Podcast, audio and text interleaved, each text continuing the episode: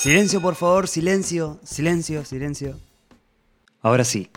Hoy vamos a hablar sobre la dirección y en la larga lista de grandes cineastas argentinos me topé con Fernando Salem y dije, este es el profe que quiero tener. Hace poco estrenó su última película que me gustó muchísimo, llamada La muerte no existe y el amor tampoco, que se llevó ni más ni menos que 11 nominaciones a los premios Cóndor, y en su filmografía se le suma a su gran ópera prima Cómo funcionan casi todas las cosas.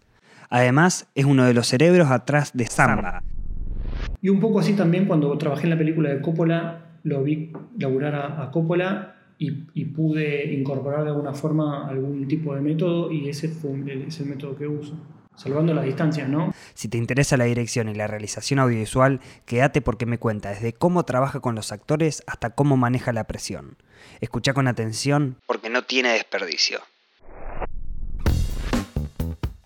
¿Cómo va? Soy Emi Guazzaroni, tu compañerito curioso en Escuela de Cine. Yo estudio diseño imagen y sonido en la UBA y me encanta charlar con la gente a cargo de crear una pieza audiovisual. En Escuela de Cine vamos a ir pasando por los principales roles cinematográficos para que podamos aprender un poco qué hace cada uno, desde la producción hasta la dirección de arte. Los protagonistas me cuentan cómo se desarrollaron, qué errores no hay que cometer y consejos a la hora de trabajar. Bueno, también veremos qué secretos le podemos sacar a estos talentosos artistas. En Escuela de Cine sabemos bien que en Ala Norte conseguís todos los equipos que necesitas para tu próximo proyecto audiovisual y la mejor asesoría técnica. Seguilos en Instagram como arroba Alanorte Cine Digital. Si lo creo necesario, frenaré la conversación para tomar apuntes.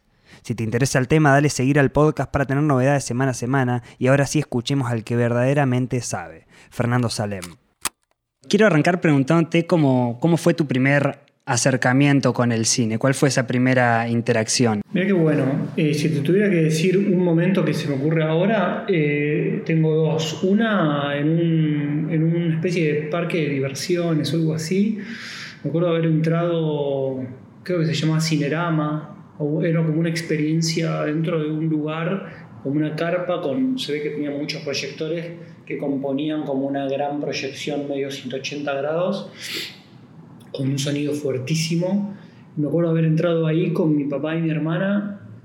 Eh, y es la, no sé, nunca, nunca busco esta imagen, pero es lo primero que se me viene.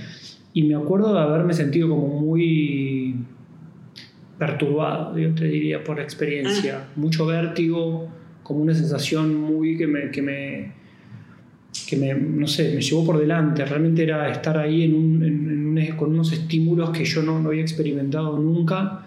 Me acuerdo de haberle pedido a mi hijo que me saque ahí. No, no, no, había sido una experiencia muy, muy, positiva. Y después mi abuela me llevó al cine, creo que se llamaba Boedo un cine ahí de Boedo y San Juan, eh, a ver eh, películas tipo Los Fierecillos se, divierten, una cosa así, eh, cine del medio porcel, medio hasta picaresco, y, y, era el plan de, como de las vacaciones de invierno. Así que como verás, este, después digo lo, que sería el cine este, o, películas como un poco más este, artísticas, si querés llamarlo, o, más lo que conocemos nosotros ahora cine cuando estudiamos cine, cuando lo hacemos, me llegó muchísimo más tarde, muchísimo, cuando, cuando empecé a estudiar en la facultad, ponele. Pero si no, toda mi, mi, formación, entre comillas, fue con VHS, yendo a alquilar y películas Rocky 1, 2, 3, 4, Rambo, películas este, muy... ni siquiera cine nacional, te diría. Como mi consumo de cine era el consumo de cine de un pibe de clase media este, que tenía acceso a, las cosas que tenía alrededor. Y hablando de la facultad, ya que, lo mencionás, digo, ¿qué te llamó primero la atención que dijiste esto es diferente a, todo lo que vi? Eh, en cuanto al cine, em, como tiempos narrativos y, la posibilidad de, acceder a historias que, que en un punto de forma injusta también sentí que me habían sido como negadas o, a las que no había tenido ni siquiera acceso, ¿viste? Eh, pero tampoco enojado con nadie, sino obedecía como al círculo en el, que me crié. Este, no sé, nunca hubiese eh, visto algo de Kieslowski, ¿entendés? O de Milo Forman o de, Eh, lo que sí me pasó fue que una vez que, pude entrar a la ENERC, después de tres intentos fallidos, mientras estudiaba ciencias de la comunicación, eh, ahí sí descubrí, como, de la mano, si querés, de Fernando Peña y de, otros docentes, como, como, un lenguaje cinematográfico que, que me resultaba atractivo y no por lo pretencioso y no por lo arty, sino eh, me resultaba atractivo por la historia que narraba y porque me movilizaba y porque no podía creer que, que hubiese crecido sin verlo, pero no porque por descubrir el mundo de un autor o de una autora, sino por, lo que esa historia me provocaba a mí. Una breve pausa. Dato 1, la ENERC es la Escuela Nacional de Experimentación y Realización Cinematográfica, dependiente del INCA, es una institución pública y estatal argentina centrada íntegramente en la formación cinematográfica. Ingresan muy pocos estudiantes por año en cada área y hay escuelas en diferentes sedes de Argentina, sede nacional, Cuyo, noroeste argentino, noreste argentino y Patagonia Norte. Dato 2. Fernando Martín Peña es un historiador de cine, crítico, docente, investigador, divulgador, un capo total. Es conductor del programa Filmoteca en la TV pública y constantemente proyecta películas en fílmico en diferentes cines, lo cual recomiendo muchísimo para ir. Sigamos. ¿A la ENERC intentaste entrar como, como desde el lado de dirección las tres veces? Sí, sí. ¿Y por qué? ¿Qué te llamaba? De, ¿Por qué decidías ir por dirección? La verdad es que yo entré en la UBA en Ciencias de la Comunicación, ni bien terminé la secundaria, hice el CBC, eh, no me animé a entrar a la FADU porque tenía matemática y proyectual y creo que eran dos materias más del CBC y, le tenía miedo. Y, pero era mi otra opción, no, no podía pagar una, una, privada. Eh, y, y en comunicación en taller 2 que es taller de audiovisual, con un docente que se llama Sergio Hermán. Me tocó hacer un taller y me tocó dirigir. Me tocó dirigir porque, no sé, porque tengo Leo no sé dónde y, y Capricornio no sé dónde, pero me, puse a dirigir y me gustó mucho. Me, gustó, siempre me gustó el dibujo, el, cómic, eh, no sé, lo, visual. Eh, y cuando me descubrí en el rol de director, eh, como que no sé hacer muchas cosas, ¿viste? O sea, no sé dibujar bien, no sé filmar demasiado bien, no sé encuadrar. Y, bueno, el director es el que menos sabe, ¿viste? Un poco. Entonces eh, me di cuenta que en ese rol de, de organizar un relato y de, de, armar un equipo, de conducir un equipo, era aparentemente hábil. Y, le fui a preguntar a Sergio dónde podía eh, estudiar en dirección y me nombró la ENERC, me nombró el CIEVIC eh, la, la, FUC eh, y la UBA y, opté por, mientras seguía avanzando en los estudios con la UBA, eh, tirarme los lances de entrar al ENERC. Me quedaron rebotando un montón de veces, frustrado y, y bueno, hasta que pude entrar. Pero al primer examen de ENERC fui de traje y porque estaba vendiendo seguro de vida. O sea, ya me vieron venir y me dijeron, este flaco, ¿qué hace acá? Claro. Sí, yo también reboté en la NERC, así que no volví a intentar, pero bueno, eh, te entiendo, te entiendo. Eh, este, ¿Este trabajo decís de la Facu fue tu primer trabajo como director? ¿O habías filmado algo en tu casa o agarrabas la cámara? O...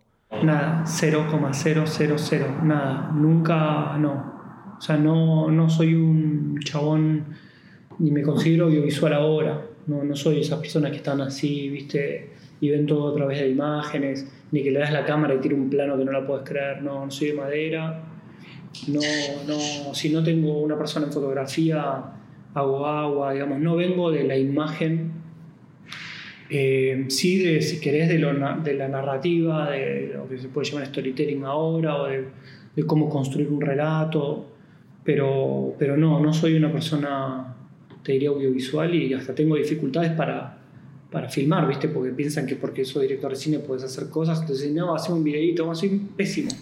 un video para el cumpleaños, la tía, casamiento. Lleva mucho tiempo, me lleva mucho tiempo, no tengo facilidad para eso. ¿Y, tu primer trabajo, trabajo por, por afuera de la facu, digo, como, como director, ¿te acordás cómo fue? ¿Fue pago?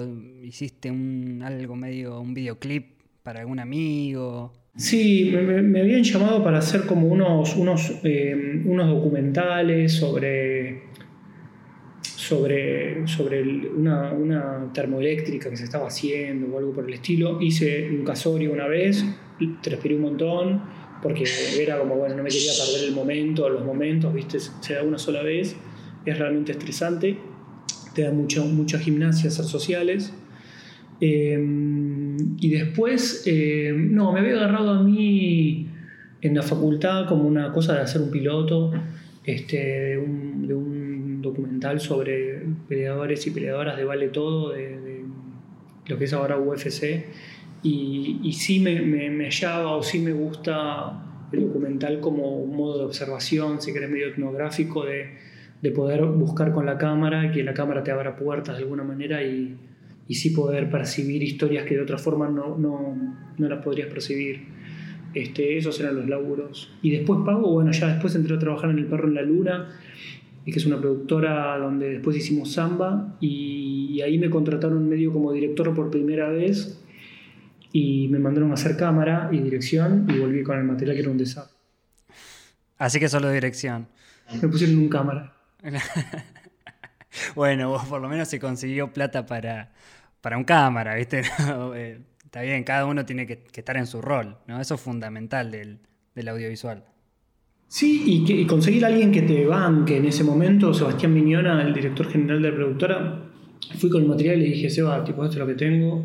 Este, tenía que contar una historia de una chica que, chiquita que hacía eh, gimnasia artística y, dirigirla, hacer cámara, pegar el foco, balance de blanco, este, que esté todo bien expuesto y, eso, y dirigir a una, a una nena eh, fue muy complejo, muy complejo. Y, me dijo, no, bueno, vamos a bancar y, vamos a poner una persona.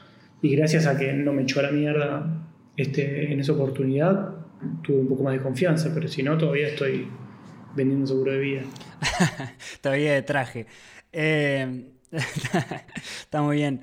Y ya, ya yendo como al, lado 100%, bueno, ahora ya igual esto es 100% profesional, todo este trabajo, pero digo, ¿cómo, cómo te manejaste a, la hora, bueno, de hacer samba o de, hacer tus películas para transmitir tu idea? Para transmitir tu idea al resto de la gente o para convencer a las, a las personas que esa es la historia que se debe contar y que vos la tenés que contar. ¿Eso cómo, cómo lo llevaste? Em, mira, no sé, no sé por qué em, no trato de no, no. En principio investigo mucho. Tengo como una necesidad personal de, de ser el que más sabe sobre el tema eh, y de tener muy claro eh, qué es lo que quiero decir y para qué estoy haciendo esto. Digamos. No es que me, gusta filmar, como te decía antes, y, y salgo a filmar a lo, a lo loco sino trato de documentarme, ir, observar, eh, estar al tanto, conocer a la gente. Eh, mi, corto de segundo año de la ENERC fue en, un potrero de Valentina Alcina y iba todos los fines de semana a charlar con la gente. Creo que hay algo también social y, antropológico que me gusta. Eh, y trato de documentarme mucho e investigar mucho. Quizás es inseguridad, pero la verdad es que después lo que me da es que cuando vas a filmar, conoces el lugar, sabes a qué hora sale el sol, hasta qué hora se pone, conoces a la gente, la gente, eh, sos, parte de ese fenómeno que está sucediendo, que es un montón de gente vestida de negro, con, trípodes y cosas, una, una, una normalidad absoluta. Eh, y, y, creo que después eso, y, no, no, me, no, me, no, me, rijo por categorías de, que tienen que ver con mi gusto personal. Digamos, no me permito responderle a ningún colaborador o colaboradora me gusta o no me gusta porque hay como cierta cachereada que tenemos cuando, cuando estudiamos dirección o cuando hacemos dirección, que lo vi en el ENERC, todos mis compañeros sabían más que yo, eh, y mis compañeras, tipo el sabían mucho más del sonido, y, yo la verdad es que en primer año de dirección, ¿a quién podía dirigir? ¿Haciendo qué? Si, no, si, si todos sabían más que yo.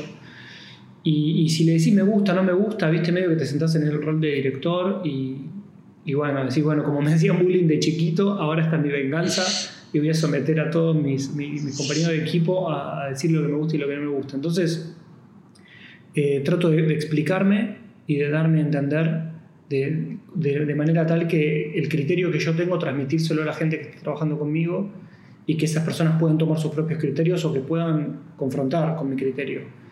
De esa manera se, se, se hace algo que no, no, todo el mundo te está mostrando y queriendo agradar o queriendo que, que, que vos, a ver qué opinás, este, sino que bueno, vos ya tiraste tu concepto y medio está jugado en esa y después tus colaboradores van y trabajan en función de eso y vos después podés discutir si tomaron la decisión correcta o no, pero para responderte lo más corto, trato de encontrar, investigo, trato de encontrar un concepto y cuando tengo ese concepto trato de explicarlo de la mejor manera y que no dependa de si a mí me gusta o no me gusta nada.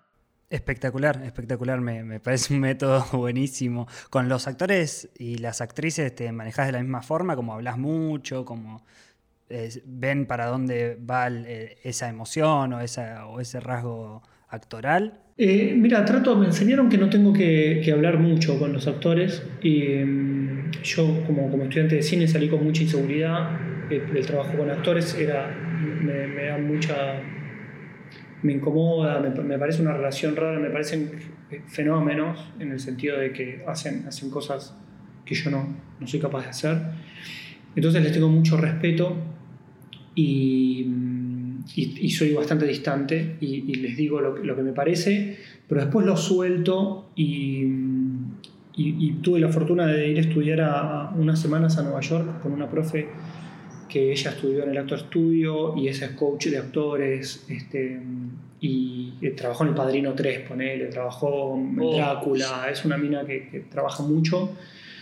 Y, pude dirigir ahí gente y, me dijeron eso, ¿no? Hables mucho, y yo trato de darles una pauta, eh, empujarlos en el sentido de darles la dirección hacia dónde eh, y después sobre lo que hacen, probar una o dos veces más, les pregunto cómo se sintieron, qué les pareció y es un poco incierto, pero trato de construir la escena con ellos. Te puede no salir, pero no me permito decirles ahora levanta un poquito más la mano y mira para arriba y qué sé yo, sino que trato que sea un todo, que fluya, generarles las condiciones de juego y que jueguen. Y un poco así también cuando trabajé en la película de Coppola, lo vi laburar a, Coppola y, pude incorporar de alguna forma algún tipo de método y ese fue el, es el método que uso, salvando las distancias, ¿no? no, ¿Y cómo, cómo convivís vos con esta presión de dirigir? Va, no sé si, si, vos, si vos sentís presión a la hora de dirigir, pero me imagino que un proyecto grande, con mucha gente de negro laburando, como decís vos, a, full, eh, bueno, un equipo de trabajo enorme, eh, debes sentir como cierta presión de que todo salga bien. ¿Cómo, cómo se convive con eso? Angustia. Em, sí, es, es, un quilombo. Eh, tiene que ser tan fuerte lo que tenés para decir que te tenés que bancar de la noche anterior, que te abajo de la cama y no, no ir a filmar por lo menos en los primeros laburos, y como lo siento yo, hay gente que es mucho más valiente. Em, finalmente estás lanzado en esa y, y, tenés un grupo de, de, gente con... Yo tengo la, suerte de haber en, el ENERC me dijeron, acá hace equipo. Lo más importante, andate con un equipo.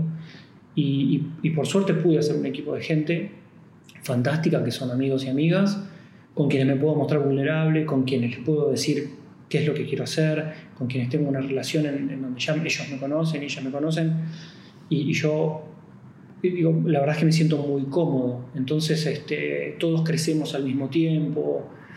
Creo que lo más importante para formar un, equipo de trabajo es, es tener confianza en, la gente, que ellos confíen también en tu conducción, porque eso tenés que ganártelo. Y es un proceso que se vive con angustia, pero si es una angustia compartida, bueno, es un poco menos pesada. Este, y, la verdad es que después cuando estoy filmando, cuando estoy haciendo la escena, estoy, la paso bien eh, todo lo que es lo, previo, las limitaciones, todo lo que no se puede, cómo te tenés que adaptar, cómo tenés que filmar rápido, nunca tenés el tiempo, los recursos que necesitas. Y yo creo que ahí está el, el, digo, ser lo suficientemente rápido o rápida para, para caer parado y saber que te tenés que volver con un disco rígido, con el clip de tu personaje, haciendo lo que necesitas únicamente. No voy a estar horas tirando un plano de detalle, no voy a perder el tiempo haciendo un ángulo raro para que mi mamá piense que soy mejor director de lo que... Digo, no, no lo que me importa es la historia y yo trato de pasar desapercibido. Este, trato de no cancherear en nada, en ningún plano y volverme con lo que necesito, porque si no tenés el traveling increíble, pero la historia es un embole. Claro. Claro, claro, totalmente. Y hay, hay errores como que se repiten, ¿no? Como que uno a, medida que va trabajando y haciendo cosas, como que hay, hay cosas que ya sabes, ¿no? Eh, ya te, te, anticipás a eso, vuelven a ocurrir. ¿Hay, hay cosas que, ocurren constantemente? Sí, en las escenas con actores o actrices, eh, yo ya me doy cuenta que yo trato de no tirar más de tres tomas. Ya si estoy empezando en la cuarta, en la quinta, ya la tercera era mejor, ¿viste? Eh, la cuarta era mejor. Conozco, conozco realizadores o realizadoras que, que, tiran 20 y hasta que no sale como quieren, no aflojan y, les admiro. ¿viste? No tengo la... Primero que me hincho las pelotas. Y después que ya empiezo a asumir la responsabilidad de que hay algo que no dije, mal, dije mal, ¿viste? Hay algo que no estoy pudiendo hacer. Eh, también no es solo de la cámara para adelante, sino que tenés todo un equipo atrás. Está la persona que está con las milanesas que no se enfríen y que está apurándote para que cortes para comer. Está la persona que está con el camión, que te, tiene que avisar que vas a tardar un rato más. Hay un montón de voluntades, este, el que tiene el telgopor, hay un montón de gente que está esperando. Y a mí, si la persona que está teniendo el telgopor se empieza a cansar y se empieza a bajar, a mí me llega eso. Entonces yo tengo que tratar como de que la cosa suene cuando tiene que sonar, que hacer que la orquesta funcione. Y si no funciona, bueno, sintamos que nos vamos moviendo y que todo se va traccionando. Hay que generar como un clima de trabajo, que si vos te sentás ahí atrás de la CIS, escondido, y empezás a repetir y repetir y repetir, y algo que no estás haciendo, y la gente se empieza a hinchar las pelotas, la, la, onda, viste, se empieza a cortar, y, y, bueno, vos sos el responsable de estar cuatro semanas con toda esa gente, y a mí me pesa que, que, que, no, que estén a disgusto, que sientan que están haciendo lo que no está bueno. Tengo que crear las condiciones, como te decía antes, que la cosa funcione y que funcione rápido, porque también es una cuestión de guita. Claro, los tiempos en, las, en, los rodajes es algo como que se va el tiempo, se va, se va, se va, haces una más y se va y se va y cuando te querés acordar eh, hay que rearmar todo y todo el mundo está eh, de mala gana o, con mal, mala predisposición porque no se cumplieron los tiempos y demás, ¿no? Una hora extra son 100 lucas. Y, claro, claro. Bueno, bien, te viene el productor y te dice, che, genio del traveling 100 lucas menos tengo en el bolsillo ahora, ¿entendés? ¿Cómo hacemos mañana? Y bueno, si a mí me decís, yo no tengo 100 lucas. Entonces, bueno, trato de... Amoldarte al, al, plan. Tanto para cumplir mi fantasía sexual ahí, ¿viste? Tipo, bueno, tipo... Sé, tengo, tengo un trabajo por hacer y, es mi laburo, entregar el set en tiempo, ¿viste? Eh, yo me comprometía que puedo estar hacer estos planos, es mi responsabilidad, lo tengo que poder hacer. Me lo tomo como muy en serio insisto, admiro a la gente que, que, no lo hace. Me gustaría ser así, no es que hay que ser así. Pero bueno, eh, no sé, me parece un montón de guita. Y, bueno, y, en la película, en cómo funcionan, puse parte de mi capital y en decir, che, yo quiero X cantidad de horas extras, las voy a pagar yo y las voy a dosificar como pueda. Y era guita que era guita que se me iba un mes de alquiler, no sé. Pero bueno, era, mi backup. ¿Te quedan como, como anécdotas eh, de rodajes o cosas? bueno, me imagino en la última película se habrán cagado de frío. Eso ya habrá sido una anécdota de por sí. Pero no sé, algo que como que te acuerdes constantemente o recuerdes con, con alegría.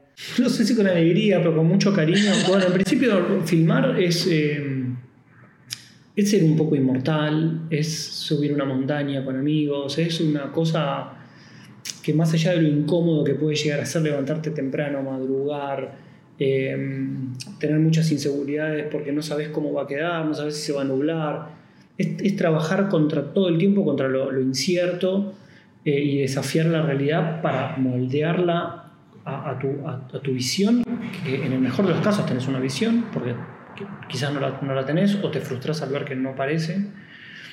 Eh, más allá de todo eso, en, cómo funcionan casi todas las cosas, nos pasó que fuimos a filmar a la difunta Correa, que es un lugar en, en, San Juan.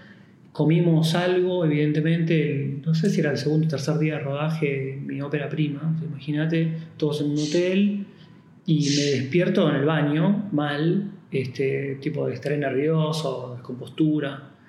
Y abre Germán, mi, asistente de dirección, mi amigo, me dice, Ferta, Georgina Preto, la directora de fotografía, eh, estuvo toda la noche con suero, vomitando la directora de arte están llevándolo al hospital, ahora no sé qué. La mitad del equipo o más estaba hecho pelota porque habíamos comido, nos habían puesto hielo que estaba contaminado o lo que fuera. Y bueno, y el tema es que no podés volver, o sea, es tu segundo o tercer día como director de un largo, sabes que no podés modificar el plan de rodaje porque está apretado por todos lados y no vas a poder decir, ah, bueno, lo filmamos otro día. No, no hay forma que ese día se suspenda y todo lo que se iba a filmar ese día se va de la película. Y tuve un grupo que me bancó y filmaron como, como podían, nos sosteníamos la cámara, íbamos al baño, volvíamos, me escucho en el handy diciendo las órdenes, eh, me, parecía que hablaba en cámara lenta porque estábamos realmente todos intoxicados. Y, ahí te das cuenta que cuando armas el plan de rodaje, viste, es como comprarte una agenda para todo el año. Digo, con suerte terminás vivo el año. O sea, además en un contexto de pandemia, como un acto de fe enorme. Y bueno, tenés que estar preparado todo el tiempo para matar escenas, para, para adaptarte y saber cuál es la premisa, qué es lo que tenés que hacer, sin qué te, tenés que, te, te puedes volver. Porque necesariamente el plan de rodaje, creo yo, no sé, el 30, 35% no lo vas a poder filmar y, es un gran ejercicio. Es un, es un, ahí aprendí que, bueno, digo, hay que saber realmente que si te dicen, che, se murió el protagonista, no tenés el auto, el perro no sé qué, y la cámara se rompió, bueno, tenés que hacer la película igual. De alguna manera la tenés que hacer igual. Eh, bueno, no fue muy alegre la anécdota. Me, me una historia alegre y te conté una intoxicación. Imagínate si me pedís una triste. Las comidas en los rodajes debe ser lo peor, o por lo menos en el ámbito estudiantil así lo vivo. Hmm. Sí, no, es, es, malísimo. Y también hay algo también raro que, que los técnicos y las técnicas te, esperan con desayuno, ¿viste? Desayuno media lunita, café con leche, qué sé yo. Yo no desayuno media luna todos los días en mi casa. Pero bueno, es algo raro, porque por un lado la comida es mala, pero por otro lado como técnicos, ¿viste? Este, podés comer y comer rico, te esperan con el cafecito, podés tomar mate, qué sé yo. Hay, hay algunas cosas que están buenas y otras que no. Tal cual, hay muchas comodidades que, que por ahí, no sé, en una oficina no, no, te dan a media luna y unos sanguchitos y una... No sé por qué... Eh, en la oficina no te dan de comer, o sea, no te, no te van a la comida tampoco, ¿viste? Acá, tipo, en el rodaje sí. Pero es, es algo hermoso eh, el rodaje que, que, tiene como su propia idiosincrasia. Hay que parar a comer después de determinada cantidad de tiempo. Este, hay, hay como, un, como un sindicato que establece reglas que hacen que, bueno, sí somos todos amigos, vamos a filmar, qué sé yo, queremos contar el sueño de los sueños de Fer, qué sé yo, pero bueno, hay reglas y esto es un trabajo y hay horas extras, entonces creo que también el, laburo profesional en cine te acostumbra a eso, a no, a no vivirlo como, ah, no, pero si estábamos todos contando esta historia, estábamos filmando, qué sé yo. Bueno, capo, pero tener que pagar a la gente, la gente tiene un salario, hay mínimos y, y no todo el mundo tiene por qué bancarte y flashear la que vos estás flasheando. Entonces creo que, que, está bien que haya un sindicato y que exija, y uno se tiene que acostumbrar a, a trabajar con, con, determinadas reglas, como cualquier laburo. Ahora, cayendo un poquito a tierra por ahí, eh, bajando, bajando ideas eh, concretas, digo, desde que se te ocurre la idea de una película o que se te presenta la, la, dirección de esa película hasta que se estrena, ¿Cuánto tiempo, para que, para que la gente sepa, digo, cuánto tiempo se tarda? Mira, yo desde que arranqué, desde que egresé de la escuela de cine y, por haber hecho un corto, pensé que podía filmar una película. Y empecé a pensarla sin saber cómo escribir una película. O sea, metamos adentro todo el proceso de capacitación, asistir a talleres, leer un montón de libros. Por suerte tuve a Esteban Garelli, que era egresado de, de, la ENERC en guion, que era quien, quien me contenía como, como co-guionista, pero de ahí hasta que la estrené pasaron nueve años y pico, casi diez años. O sea que mis 30 años, o sea, mi década de los 30 años, eh, me la pasé dándome la cabeza contra una pared diciendo quiero hacer una película, quiero estrenar una película, quiero filmar una película como un imbécil, este, tratando de llevar adelante eso que te decía que es como subir una montaña en hojotas, viste, con frío, es, es muy difícil. Pero bueno, tampoco estás salvando el mundo, ¿viste? ¿Quién te manda? un poco, un poco sí, un poco sí salvás el mundo. Sí, pero está lleno de películas. O sea, tipo, ¿quién de...? Sí. Y, después en la segunda, que fue una adaptación de, una novela de Agosto de Romina Paula, sí, tardé cuatro años con él. Pero... Mm, y, uno va aprendiendo, ¿no? También. Eh, y, uno va también consiguiendo, consiguiendo los fondos de una forma un poco más efectiva, porque ya tenés un antecedente. Por ahí la primera tenés que demostrarle a todo el mundo que, que no la vas a chocar, que puede pegar un plano y un contraplano, aunque vos internamente pensás que no te va, no, te va a salir. y también que no joda sostener una narración a lo largo de 80, 90 minutos. La atención del espectador y, decir, te voy a contar un cuentito y que no aburrir y que no sea un plomazo. Porque bueno, puedes olvidarte la cámara prendida y hacer una película contemplativa, no pasa nada. Pero bueno, después no te quejes si la gente te va a ver al cine, qué sé yo. O sea, me parece que hay como un cierto compromiso con, con, un tipo de narrativa hegemónica, con un tipo de narrativa, un conjunto de expectativas que, que uno construye en el dispositivo cinematográfico, que, bueno, que las tenés que cumplir. Podés no cumplirlas, pero bueno, el público se le empieza a achicar cada vez más. Y, y hablando de eso, influencias eh, de directores, ¿tenés como directores fetiches tuyos que decís, este, miro siempre todo, lo vuelvo a ver porque siempre me ayuda? Mira, me, me gusta mucho Fabio, aunque no debo confesar que no vi todas las pelis, eh, y son pocas, eh, pero, pero tiene como una, una posibilidad de, de, ser mágico y popular que a mí me, me, seduce mucho, y personal, no dejar de ser personal y ser popular. Eh, Milo Forman, las primeras películas de Milo Forman en la época de la primavera de Praga, que eso lo aprendí gracias a Peña, en la ENERC. Eh, Los amores de una rubia, hay otra que se llama El fuego bomberos, hay como un cierto cine ahí de Europa del Este que, a, que llegué también a través de Kusturica, que en ese momento estaba medio de moda. Eh, ¿Y qué más? Eh, y de acá a Argentina, Bielinski, eh, Lucho Bender, que hizo una sola película, pero me, encantó, felicidades. Eh, Estañaro, Juan Bautista, Estañaro, bueno, Bruno Estañaro, Caetano y todo lo demás, y Trapero, en ese momento también me influyeron muchísimo, pero Aristarain, no sé, hay, hay como ciertos realizadores o realizadoras que, que que, no sé, que me gustan, me gusta, me gusta cómo hacen, ver a Chitilova, eh, pero bueno, no, no, tengo un fetiche específico de decir, ah, veo todas. Puedo ver una de Paul Thomas Anderson, puedo ver Rocky 1 y te lloro, eh, y no sé, digo, me, me, gusta, depende cómo estoy de ánimo para ver una peli.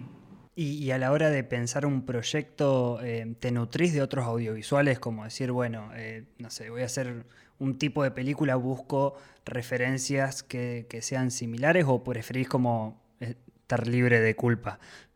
No, sí, y lo vivo con mucha envidia porque veo pelis que, que no puedo creer, ¿viste? Y, y, me sale decir, qué hijo de puta, ¿entendés? Qué hija de puta, qué buena película. ¿Cómo se, ¿Cómo se animan a esto? Y yo por ahí no, no me animaría, pero mirá qué valiente. Y, y sí, creo que me vinculo un poco a través de, de como una cierta envidia, si querés, sana, de, de, de celebrar, eh, no sé, películas que me parecen valientes. La otra vez vi, vi, Border, no sé si la viste. Sí, buenísimo. Un peliculón. Pausa 2, perdón, tenía que recomendarla sí o sí. Border es una película de fantasía del 2018 dirigida por Ali Abbasi que ganó un Certain Regard en el Festival de Cannes del 2018 y participó en los premios Oscar a la categoría de Mejor Película de Habla No Inglesa. En esos mismos premios ganó Mejor Diseño de Maquillaje. Es una película muy interesante de Suecia y Dinamarca que dura 101 minutos. Ahora sí sigamos. ¿Qué sé yo? Hay, hay pelis de, no sé, que no termino de ver porque me cuesta mucho ver una película de principio a fin, eh, como que me agota mucho porque estoy pensando en todo lo que está pasando y no termino de, disfrutarla, pero, pero sí, Paul Thomas Anderson, hay, gente que me inspira mucho y después por ahí veo una película que por ahí yo considero que es mala o no me llega y me da mucho miedo de, que me salga así, ¿viste? Entonces trato de, de ver gente como con buenas experiencias cinematográficas como para que te iluminen, porque si no te da como un miedo de decir, che, pero ¿por qué la chocaron en esta peli? Eh, que uno considera mala, pero bueno, creo que el realizador o la realizadora no quería hacer una película mala. Le salió así. También las películas son como te salen, ¿viste? O sea, yo veo las dos pelis que hice y a mí me hubiese gustado que sean diferentes, todos los, todos los planos, todas las actuaciones, no es como la soñé, así es como quedó. Y en el mejor de los casos quedó bien. ¿Viste? Decir, bueno, la gente te la perdona o vos mismo te perdonás tus propios errores, pero, pero bueno, la peli es lo que es. Me imagino que será como tener un hijo, ¿viste? Sale como sale. Y lo hiciste con un montón de amor. Pero bueno, sí, sale sí. Como, como podrá ese hijo salir, qué sé yo. Era, era una de las preguntas que, tenía para hacerte, como cuánto es el porcentaje de lo que te imaginás, porque eh, sí, cambia nada, de, la noche a la mañana un montonazo. Sí, y yo disfruto mucho de la edición, que las dos pelis las edité con, con Emiliano Fardaus, que es un proceso de reescritura enorme, enorme, enorme de la peli.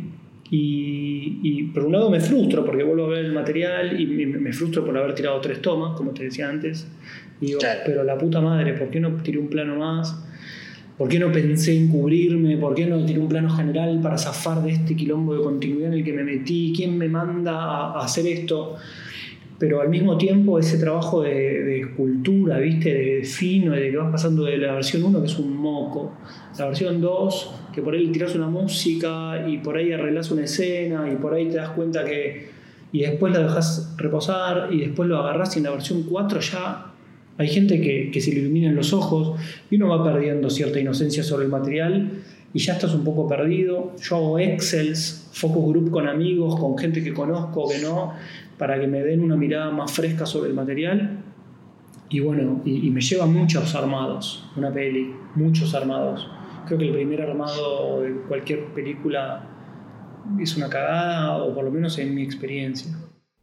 Y digo, en esto de, por ahí no filmar tan, o sea, no filmar, no repetir tantas tomas y, demás, por ahí se hacen tomas que, no quedan, ¿no? En la película no es que necesariamente todo tiene que quedar. Hay que ser eh, cruel con tu propio material, que, por más que ese plano te haya, te haya, no sé, que está alguien que vino de onda y que lo tenés que poner, o por más que, que te costó mucho hacer ese plano, o pediste que llueva y bueno, no va, tipo, y, por ahí el productor te va a querer matar, eh, y, por ahí también tenés que cambiar el orden de la, de la historia. Eh, es como muy importante el trabajo de, estructura, y yo en eso trabajo con el guionista y con el, con el, con el editor, y muchos cambios antes de filmar. O sea, antes de filmar hablo todo con el editor, y es parte de ese proceso, y el guionista eh, también en, en, la postproducción.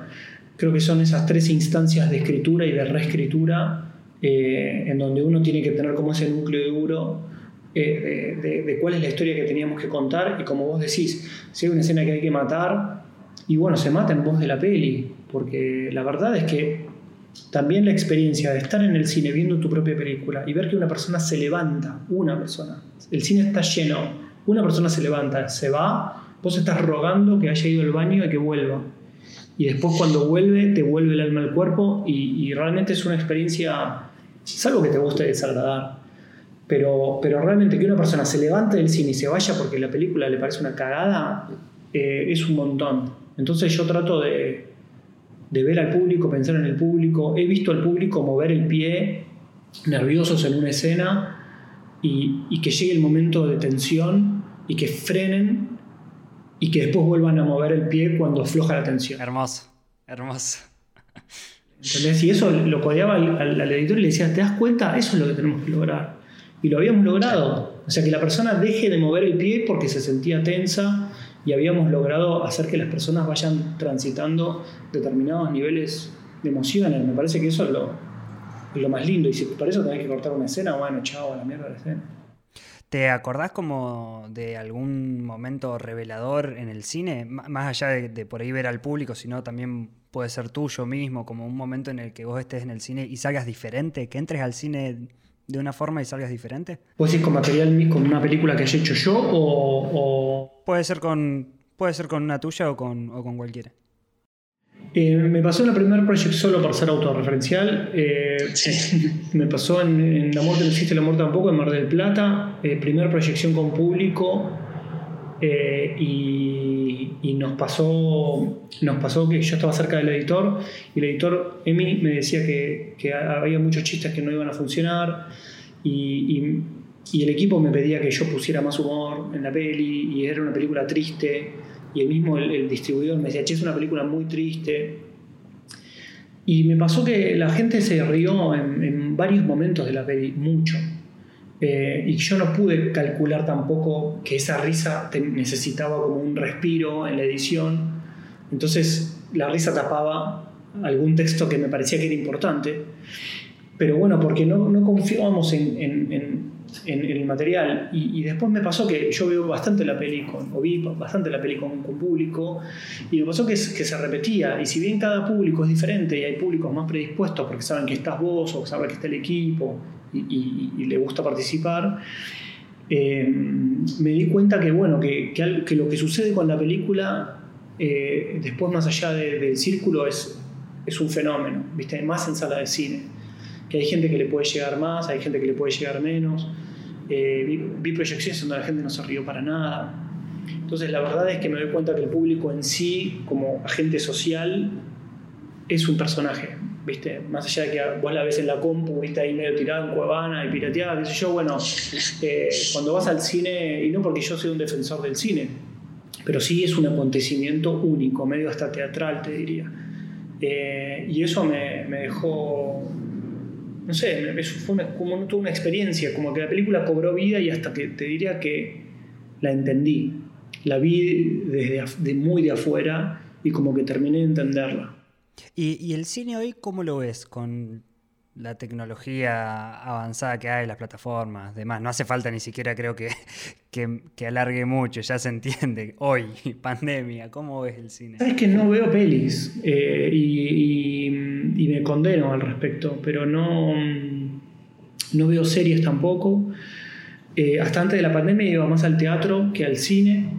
Eh, y, si, y si iba al cine me salía más ir a ver una película de tiros, quilombo, Pochoclo. Sí, a full. Tipo, como una experiencia que sea como, bueno, Dunkerque, ¿viste? Dunkerque. Pum, tipo aviones, bombazos. Eh, no una película que es una cagada, porque no me gusta películas que no están buenas, pero. Pero sí, y después lo que veo muchos es para como referencias. Pero tengo que tratar de obligarme un poco a ver eh, pelis porque las veo por, por fragmentos, la verdad. Y para mí está bien, en el sentido de que no necesito que me cierre la peli. La parte que vi me gustó, eh, como que no me banco mucho ver una peli completa y me preocupa porque es un tipo de narración, pero me imagino que va a ser el día de mañana como ver un, escuchar un disco completo de Pink Floyd, ¿entendés? Es como, bueno, algunos lo harán en, vinilo y se comprarán el vinilo y se tomarán un whisky escuchando el disco completo como obra, pero creo que lo audiovisual se va a ir como desmenuzando un poco bueno, en series, en otro tipo de formatos, TikTok, no sé. Sí, 30 segundos, es como la profundidad es poca igual, me parece, pero, pero es así, es como todo efímero y, y voraz. El, el, teatro no se, el teatro no se agotó, la tele no se agotó, creo que el cine tampoco se va a agotar. Este, pasó por su momento de gloria, sí seguro, pero yo creo que, que va a terminar adaptándose porque el ser humano necesita que le cuenten historias para evadirse de la mierda que es la existencia. Entonces, necesariamente, si no es una religión, será una película, si no será el teatro, si no será una serie, pero todo el tiempo vamos a demandar que nos digan que vamos a estar bien, que el amor triunfa, que los buenos ganan y que, que cuando nos muramos no, no vamos a ir a un lado. Lamentablemente te voy a tener que dar tarea, porque la semana que viene voy a estar hablando con Santiago motorizado acerca de las bandas sonoras. En particular, sobre La muerte no existe y el amor tampoco, y sobre Ocupas, donde Santiago se encargó de reemplazar a la banda sonora original. Además, quiero agradecer particularmente a Fernando Salem por el episodio, a Ala Norte por hacerlo posible, y a Martín Guazzaroni, Manuel Maschi y Walter Pulero por ayudarme en todo lo que necesité. Escuchaste Escuela de Cine, un podcast de cinéfilos conducido y editado por mí, Emi Guazzaroni. En la producción y comunicación, Paz Varales, Agustín Peralta, Sofía del Papa y quien les habla. Agradecemos también a todo el equipo detrás de Cinéfilos.